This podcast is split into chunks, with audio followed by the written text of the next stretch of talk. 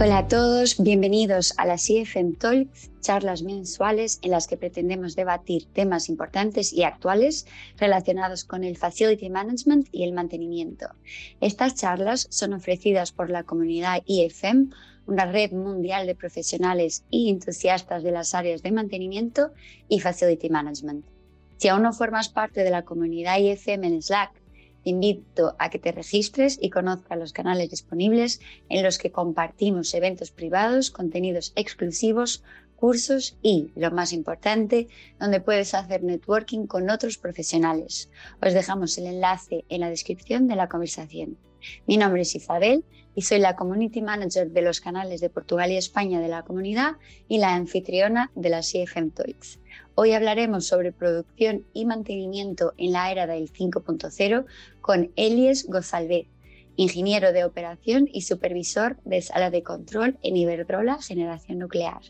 Eh, hola Elies, muchas gracias por estar aquí hoy con nosotros. ¿Qué tal estás? Muy bien, encantado de estar con vosotros. Eh, en primer lugar, quería daros las gracias por esta oportunidad que me habéis eh, brindado y nada, un poco aterrizando después de las vacaciones de, verano, supongo que como todos. siempre cuesta. Claro, como yo igual, cuesta un poquito, pero bueno, por lo menos tenemos el placer de estar teniendo esa conversación y darte las gracias por haber eh, aceptado eh, nuestra invitación. Muchas gracias. Y si quieres, pues empezamos. Y si te parece, puedes hacer una breve introducción sobre ti y sobre tu trabajo para que quien nos ve y o nos escucha eh, sepa un poquito más de ti. ¿Te parece? Sí, claro. Pues nada, eh, mi carrera profesional en el ámbito industrial empezó más o menos en 2008, ¿vale? en la que entré a formar parte de, de Tecnatom, que es una empresa que se, se dedica a realizar servicios de formación para instalaciones industriales, ¿no? en este caso centrales nucleares eh, españolas. Entonces entré como eh, eh, personal de, formación para mantenimiento mecánico. Entonces os podéis imaginar, en esa época estaba dando clases un chico que acababa de terminar la carrera prácticamente a personal con más de 30 años de experiencia en el mantenimiento de centrales nucleares. Por lo tanto, más que a dar formación, me dediqué a aprender de estos eh, fantásticos profesionales. Y un poco de ahí me viene el, eh, el interés por, por, el mantenimiento, por el mantenimiento industrial. A partir de esa formación eh, decidí hacer un máster en mantenimiento en la Universidad Politécnica de Valencia que compaginaba con, con, mi trabajo en ese momento. Lo que pasa es que ahí llegó un momento en el que entendí que para, para ser formador de mantenimiento eh, y para contar con cosas interesantes eh, necesitaba tener la experiencia de planta y necesitaba estar en primera línea. Entonces un día fui a mi jefe y le, le comenté que quería, que quería adquirir esa, esa experiencia en, en primera línea y eh, bueno, pues a partir de esa conversación con mi jefe me dieron la oportunidad de formar parte de la planta y de un poco batallar con la primera línea de producción y, mantenimiento, que fue al final hacia donde, hacia donde pivotó mi, mi carrera. Entonces me dieron la oportunidad de pasar al área de producción de la central nuclear, más concretamente a, a la sala de control que seguramente para que entendáis un poco mi trabajo actual, eh, todos tenemos en mente los dibujos de los Simpson, ¿vale? El trabajo de Homer Simpson, esa imagen que sale con una habitación toda llena de botones, manetas, indicadores. Pues bueno, mi trabajo es, eh, eh, es muy parecido a esa, a esa imagen, ¿no? Porque os hagáis una idea. Somos un poco como los pilotos de un avión pero enfocados sobre los pilotos de, una central nuclear, en este caso. Llevamos los mandos de, la central nuclear e intentamos eh, tener bajo control todo lo que ocurre en, la planta. Y eso incluye eh, la relación con el personal de mantenimiento, todas las maniobras que se realizan en planta y todas las operaciones que se realizan en, en esta instalación industrial tan, tan importante para, para la generación de energía eléctrica en nuestro país y para mantener la, red eléctrica en este caso. Mm, genial, muchas gracias por este resumen súper interesante. Y como nos acabas de contar, tú tienes, eh, tú trabajas, perdón, tienes background y formación en mantenimiento, pero estás muy, muy ligado también, muy relacionado con, con la producción. Eh, todos sabemos que generalmente estos departamentos trabajan cada uno por su lado. Eh, ¿Cuál es la importancia de integrar las operaciones de producción y de mantenimiento?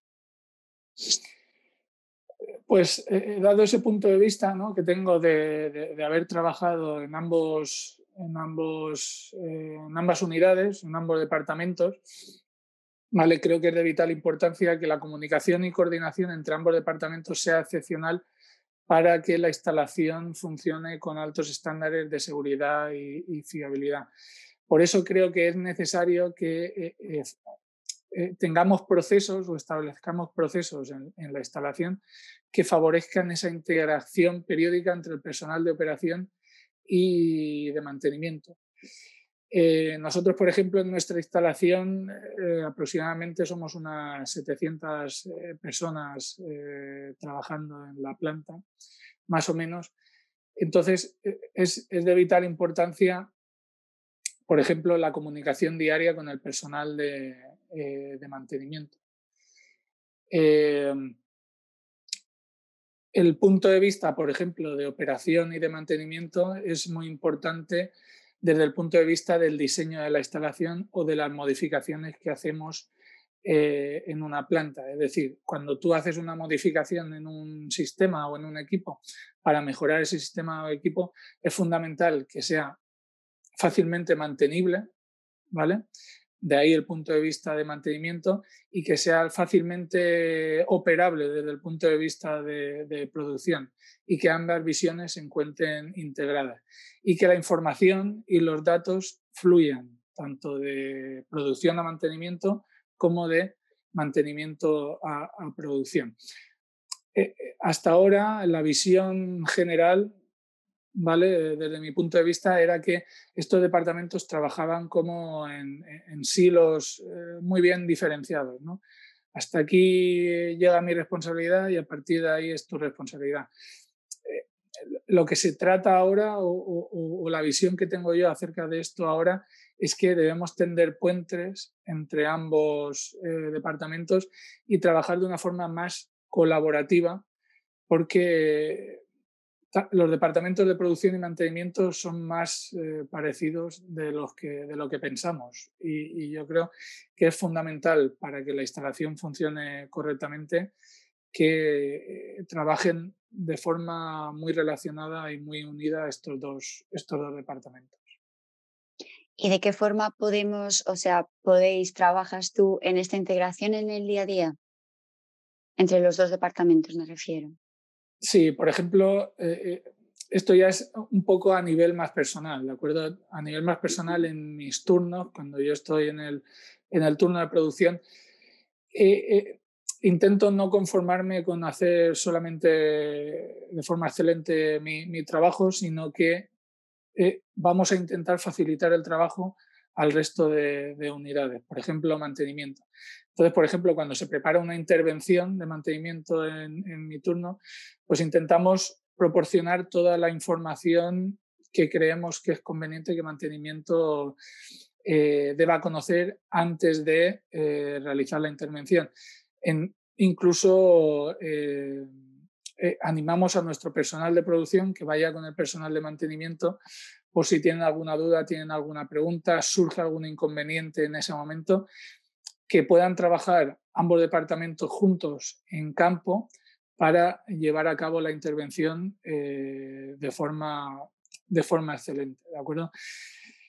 Después también es importante tener procesos que favorezcan esta integración. Por ejemplo, em, Em, eh, eh, eh, los sistemas ¿no? de recogida de información o de gestión del mantenimiento también deben ser fácilmente usables por parte del personal de producción, ¿no? que nosotros podamos compartir, por ejemplo, datos de los equipos de producción con el personal de mantenimiento, que sea fácilmente compartible, que por ejemplo un equipo que no debería estar funcionando en este momento está funcionando eh, fuera de las condiciones habituales por cuestiones eh, operativas, por ejemplo. trabajar con equipos multidisciplinares, tanto desde el punto de vista de producción como de mantenimiento, como de ingeniería, para tener diferentes puntos de vista a la hora de realizar una intervención o a la hora de realizar eh, mejoras que comentábamos anteriormente. ¿Vale? Al final de lo que se trata es de integrar más toda la información que tenemos disponible en planta desde el punto de vista de operación y de mantenimiento, incluso de ingeniería, para mejorar los planes de mantenimiento, mejorar eh, el sistema productivo Incluso en, otro tipo de plantas hay iniciativas muy importantes o muy buenas en este punto de vista y es que el personal de producción y mantenimiento son intercambiables, ¿vale? Mm. ¿Qué quiere decir? Que a lo mejor eh, personal de producción puede estar seis meses realizando tareas de mantenimiento y personal de mantenimiento pues está un tiempo también eh, realizando tareas de producción. Y, esto es muy importante porque se ven eh, las dificultades que tiene cada uno de los trabajos y los puntos de vista que tienen cada una de las, de las unidades y ayuda mucho a la integración del personal y, a trabajar de forma más colaborativa entre ambos, entre ambos departamentos. En el sector nuclear es un poco más complicado realizar este tipo de integraciones por los requisitos eh, formativos que tiene el personal, tanto de producción como de mantenimiento. Pero bueno, estamos viendo la forma de poder realizarlo, aunque sea convivencias de un día o intercambios de un día entre personal de producción y mantenimiento para que tengan esa visión desde, el otro lado de, cómo se trabaja en, eh, en el resto de unidades, en estas dos unidades. Genial, es súper importante en cualquier área, diría yo, pero, pero, en este caso específico más. Y ahora, Elias, enfocando un poquito más al mantenimiento, eh, sabemos que es muy distinto el tema del mantenimiento dependiendo de qué área, ¿no? ¿Cuáles son las principales preocupaciones y retos en el mantenimiento eh, en el sector nuclear? Que para la gran mayoría de nosotros es un sector muy exótico, por así decirlo. ¿no?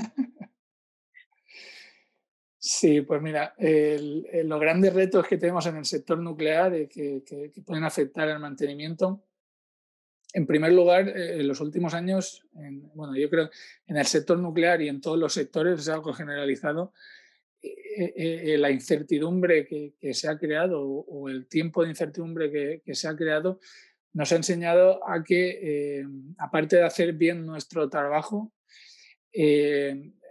debemos, hacer, debemos hacerlo económicamente viable. Y, creo que esto es uno de los grandes retos que tienen todas las organizaciones eh, de mantenimiento en cualquier, en cualquier sector, en cualquier sector y, también más concretamente en el sector nuclear, ya que eh, llevamos unos años con eh, los precios de la energía muy, muy variables. ¿no? Antes eran precios, podríamos decir, un poco más estables, entre comillas, pero en los últimos años, por diferentes causas, ¿no? Fue, tuvimos la pandemia que nos llevaron a una variación en los precios de la electricidad eh, variante, después la integración de las energías renovables en el sistema, después la guerra de Ucrania que actualmente también está vigente, o sea, tenemos un entorno muy cambiante que hace que los precios de la electricidad vayan variando y al final eh, esos precios de la, electricidad finalmente eh, tienen impacto en la viabilidad de este tipo de, instalaciones que están eh, generando electricidad y, debemos hacer nuestras instalaciones económicamente viables y para, para ello debemos alcanzar o optimizar nuestros procesos. ¿vale? En este caso. Y eso es uno de los grandes retos que tenemos en, las, en el sector nuclear, en los departamentos de mantenimiento y producción. No solo en mantenimiento, sino en, en todos los, en todas las unidades de, de, las instalaciones nucleares. Por otra parte, y dado esto, eh, ¿vale? Esta, esta, incertidumbre que tenemos, creo que es fundamental también apoyar a las personas y el liderazgo de nuestros equipos eh, para obtener un alto desempeño de nuestro personal.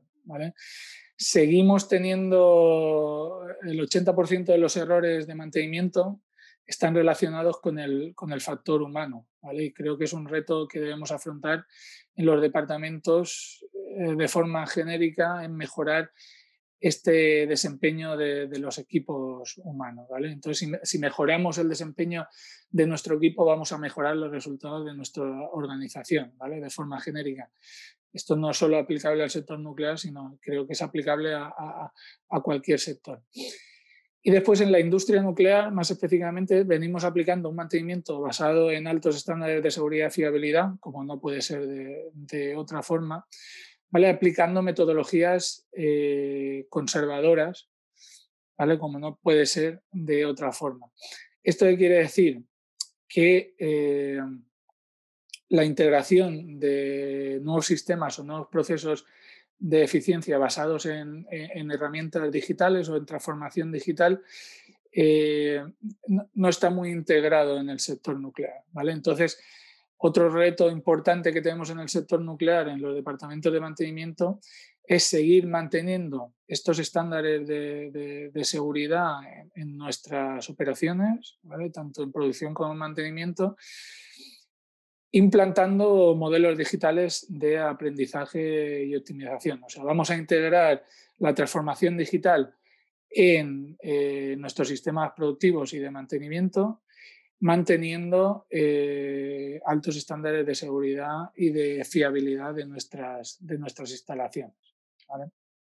Esos serían un poco los, los, ejes fundamentales de, de, los grandes retos que, que tenemos en el, en el, sector nuclear. Tengo otra, otra cuestión porque últimamente hablamos mucho en la comunidad eh, sobre el mantenimiento 5.0 esta nueva revolución que se apoya tanto en el IoT, en la inteligencia artificial, etc., que pone el foco en las personas y en la sostenibilidad.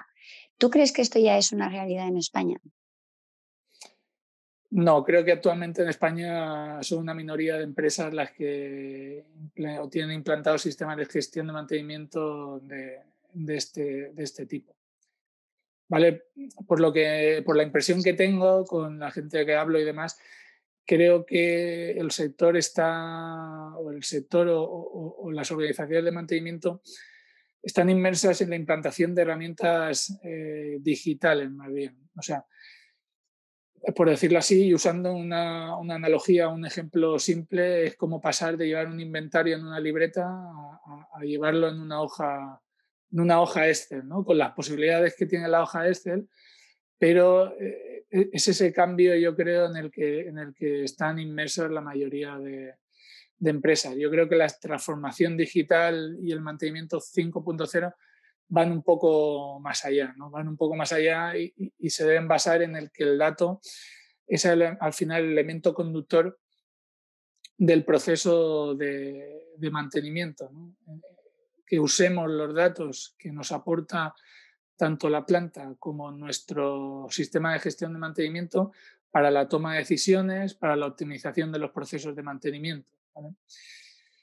Eh, eh, lo suyo sería pensar en un eh, data lake, ¿vale? en, un, lago de datos integrado de todos los datos de, de, la planta, tanto datos de producción como datos de mantenimiento, como datos de los propios fabricantes de los equipos, como experiencia propia, en el que podamos aplicar ciertos algoritmos eh, para predecir fallos, para ajustar los planes de mantenimiento e incluso ir a planes de mantenimiento que sean un poco más individualizados en función de las condiciones de funcionamiento de, de un equipo.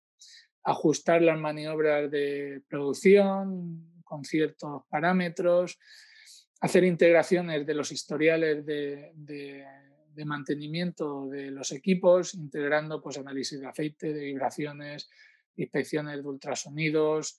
O sea, tenerlo todo en una misma aplicación y que de forma genérica y aplicando ciertos algoritmos, podamos facilitar la toma de, de decisiones basada en los datos. Creo que también está muy relacionado al sector al que te dediques. Por ejemplo, hay sectores que han nacido eh, digitales, que ya todos los equipos están muy sensorizados y que es mucho más eh, sencillo integrar este tipo de mantenimiento, como puede ser el, sector de las energías eh, renovables, por poner un, ejemplo. ¿Vale? Entonces, es fundamental para llevar a cabo esta transformación digital que, que, que las empresas establezcan un plan de transformación digital a, alto nivel y que posteriormente eh, vayan bajando esos objetivos hasta el personal que tenemos en campo. Hay, una máxima en el tema de transformación digital que creo que es, fundamental tener en cuenta, que es que eh, eh, cualquier herramienta o cualquier mejora de transformación digital que implantemos en nuestra instalación o en nuestro sector o en, el mantenimiento debe solucionar un problema eh, a nuestro personal eh, de planta. ¿vale? O, tenemos que hacer ver qué problema estamos solucionando con la integración de esa nueva herramienta o la integración eh, de ese nuevo proceso porque si no, no, va a ser útil esa, e, e, e, ese nuevo proceso o esa nueva herramienta eh, digital. De ahí viene eh, eh, poner el foco en, las personas o en, o en la gente, ¿no? solucionar los problemas y hacer que estas herramientas digitales solucionen los problemas del día a día del, del personal que está trabajando con nosotros. Efectivamente. Y eso me lleva a mi siguiente pregunta. Eh, un día eh, nos comentaste algo muy interesante en la comunidad eh, y decías que es el momento de las personas, del liderazgo, de la gestión de equipos y de la integración de personas y tecnologías. Que usar la tecnología para mejorar el desempeño de las personas sería una prioridad. ¿Tú quieres compartir un poquito más sobre esta tu visión eh, de la gestión de equipos? Sí, bueno, con la cita eh, me refiero a que en este momento en el que se habla tanto de la integración de la tecnología en nuestros procesos productivos, en los procesos de mantenimiento y demás, creo que es el momento de enfocarnos todavía más en la gestión de personas que, tenemos a, nuestro cargo. Como hemos comentado antes, eh, la transformación digital no tiene sentido si no facilita el trabajo de, nuestras personas, no facilita nuestros procesos diarios, no facilita la gestión de los planes de mantenimiento, no, no mejora nuestra producción y, demás. Entonces, yo creo que en primer lugar, para abordar una transformación digital eh, que sea útil eh, o que pueda producir resultados, tenemos que centrarnos en los problemas que tiene eh, nuestro personal, nuestro equipo en este momento, e intentarles, intentar darle solución utilizando estas nuevas tecnologías o esta nueva forma de, abordar eh, nuestros problemas. Esto conlleva varias cosas. E, e, este entorno en el que nos movemos de transformación digital, de mejora de procesos, de integración de herramientas digitales y demás, hace que eh, las personas que, tenemos a nuestro cargo eh, vean un entorno muy inestable, ¿no? muy incierto, eh, muy volátil en el que las condiciones laborales eh, varían mucho más rápido que antes. antes era impensable eh, o, era muy raro ¿no? el personal que cambiaba de empresa durante su, vida laboral. Ahora es algo que tenemos a la, a la orden del día, los cambios de empresa, porque cierra, porque cambia el sector. Entonces, todo eso desde el punto de vista de la gestión de equipos tenemos que, gestionarlo, ¿no? Tenemos que basarnos en un liderazgo en el que demos certidumbre al personal que tenemos a, nuestro cargo dentro de nuestras opciones, ¿no? Intentar dar certidumbre dentro de la incertidumbre, ¿no? O sea, intentar ser un, paraguas de, de, todas las variaciones que, podemos estar viendo en, diferentes sectores para proteger el, trabajo adecuado del personal. Tenemos que ser eh, o, basar nuestro liderazgo en una transparencia eh, directa con nuestro personal. Tenemos que ser transparentes y claros con ellos eh, en lo que la empresa está pensando, en lo que desde el sector las noticias que puedan llegar. O sea, hay, que, al final se basa en un, en un, liderazgo servicial. O sea, nosotros o los líderes de, equipos o los managers de equipos tenemos que estar al servicio de, nuestro personal. O sea, tenemos que hacer que su trabajo sea lo más fácil eh, posible o sea lo más adecuado posible. ¿De acuerdo? Y para eso hay herramientas importantes, como pueden ser herramientas de, coaching, que os invito a utilizar.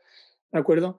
Por ejemplo, tenemos el modelo Grow, que es un modelo de coaching que, usamos en, nuestra instalación o en nuestra empresa se anima a usarlo, en el que simplemente eh, cada una de las letras del modelo Grow ¿vale? Tiene un, significado, la G es el objetivo, el goal, ¿de acuerdo? El meta objetivo que tenemos que tratar junto a la persona a la cual estamos realizando el, proceso de coaching.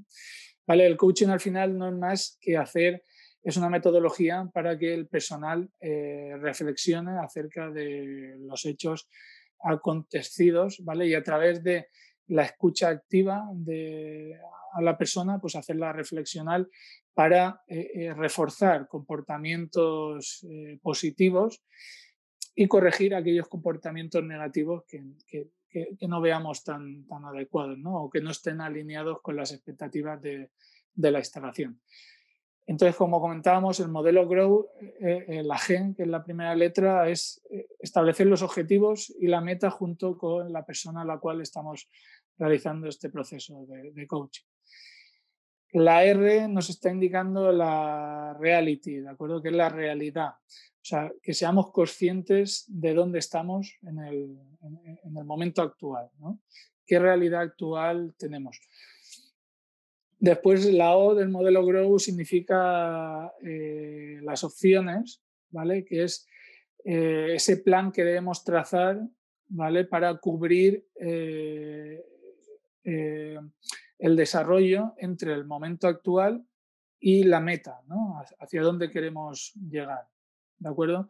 Y después tenemos la W del modelo Grow, que es el will, ¿vale? Que es que, debemos obtener la voluntad o el compromiso por parte de nuestros empleados para la consecución de ese plan que hemos establecido con, con ellos. Y todo eso viene relacionado con una tendencia que actualmente está cobrando mucha, mucha fuerza, una tendencia nueva o una nueva visión, entre comillas, acerca del rendimiento humano, ¿vale? del factor humano ese tan importante que comentábamos para disminuir ese 80% de fallos que comentábamos eh, en el sector del mantenimiento que vienen de, errores humanos. De acuerdo que eh, que pone el foco en el refuerzo de las cosas que hacemos, que hacemos bien en el día a día. O sea, muchas veces eh, el aprendizaje en las industrias, en el sector de mantenimiento y demás, siempre va asociado a algo que no ha ido bien o algo que, no se ha hecho como, como esperábamos. ¿De acuerdo? Y, ahí es verdad que tenemos una oportunidad de aprendizaje muy importante cuando algo no sale como esperábamos o cuando ha habido un, error, pero creo que es mucho más importante centrarnos en todas aquellas cosas que hacemos bien en el día a día y reforzarlas, Porque eso también eh, genera un aprendizaje importante para, el personal de mantenimiento y de producción. Eh, genial, Elies. Y otra, otra cosa de donde podemos, otro, otro espacio de donde podemos sacar aprendizaje es em, de una comunidad, ¿no? Como la que tenemos nosotros, eh, de la parte de compartir conocimiento y, no guardar todo para nosotros con el miedo de, de, de compartir. Entonces, sobre la comunidad Intelligence for Maintenance, ¿qué fue lo que te atrajo a formar parte de ella? Pues justamente ese cambio de, visión, ¿no? Yo creo que eh, la visión antigua de, de, la industria es un poco lo que has comentado, ¿no?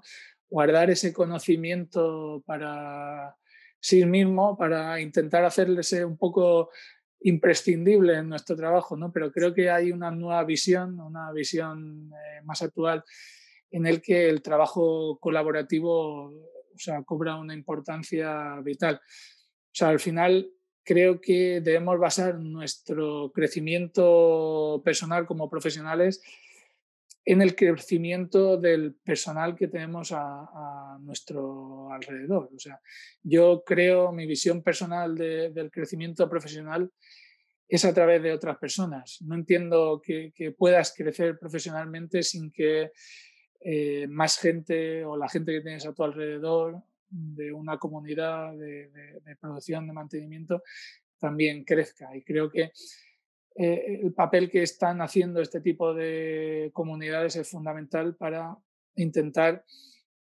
colaborar y compartir, eh, compartir aprendizajes. Todo eso viene un poco fomentado por, las herramientas eh, digitales y la transformación digital. ¿no? Ahora eh, con este tipo de comunidades y con las herramientas digitales que tenemos a nuestra disposición, pues es mucho más sencillo compartir información, compartir experiencias, compartir vivencias que al final, eh, cuando formas parte activa de una comunidad de este tipo, te das cuenta que, los problemas eh, que tenemos en nuestro día a día, en nuestro trabajo diario, son más comunes ¿no? de, de lo que nos pensamos y podemos ver cómo en otras industrias pues, eh, se dan otro tipo de soluciones y podemos aprender, compartir nuestro punto de vista y al final crecer profesionalmente, que es de lo que, de lo que se trata.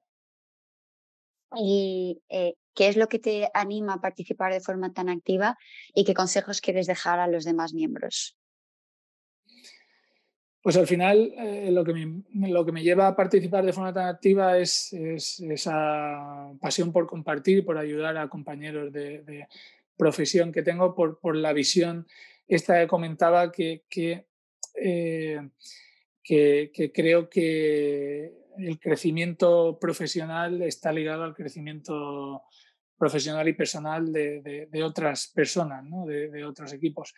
Aparte, creo que el sector nuclear o la industria nuclear, eh, al igual que otras industrias, ¿no? como puede ser la industria de la aviación, tenemos un punto de vista eh, diferente acerca del desempeño humano y el liderazgo de equipos que tenemos muy integrada en nuestro día a día y creo que es importante compartir con el resto de, sectores o que eh, en, cierto, en cierta manera puede ser útil para el resto de sectores. Y eso es lo que intentamos eh, compartir o intento compartir con, con vosotros. Por eso eh, animo a que contactéis conmigo si tenéis cualquier cuestión o curiosidad. Vamos, estaré encantado de, ayudaros bien a través de la comunidad o bien a través de mi correo electrónico que, podemos dejar en las notas del programa sin, sin ningún tipo de problema. Mm, gracias, Elis. Eh, tú fuiste uno de los primeros miembros de la comunidad en, Slack y eres incluso un super miembro por la calidad de, tu participación. Cada semana compartes un nuevo fundamento del personal de mantenimiento. Eh, ¿Por qué es tan importante tenerlos en mente? Sí, eh, vamos a ver, muchas veces en nuestro día a día nos convertimos en, un poco en apagafuegos, ¿no? Estamos eh, vamos a la oficina y, e intentamos resolver los problemas más urgentes que van surgiendo en, el día a día y muchas veces eh, perdemos esa visión general que debemos tener como managers eh, por encima de, estos problemas que van surgiendo en el día a día.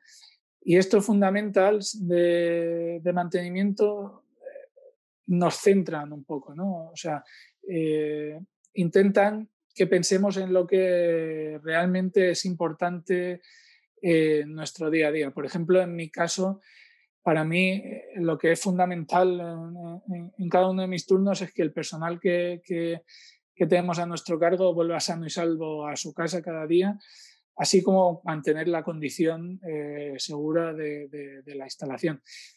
Y, y, tenemos claro que tenemos que poner el foco en, en eso, ¿no? por muchos problemas que tengamos, por muchos problemas que intentemos resolver durante, durante el tiempo en el que estamos en, el turno, lo fundamental debe ser que nuestra gente vuelva sana, sana y salva a su casa y que eh, la instalación se mantenga en una condición, en una condición segura. Entonces, para eso muchas veces eh, tenemos que hacernos eh, preguntas o tenemos que hacernos eh, reflexiones como las que compartimos con los fundamentales de mantenimiento para volver a ese sitio en el que tenemos que estar y poner nuestro foco en lo, en lo realmente importante para hacer seguro nuestro trabajo en el, en el día a día. Fantástico, Elias. Em, yo creo que tenemos que terminar por aquí por una cuestión de tiempo, porque podríamos seguir la conversación eh, por mucho tiempo. Muchísimas gracias por haber aceptado nuestra invitación. Es un gusto hablar contigo aquí y en la comunidad también.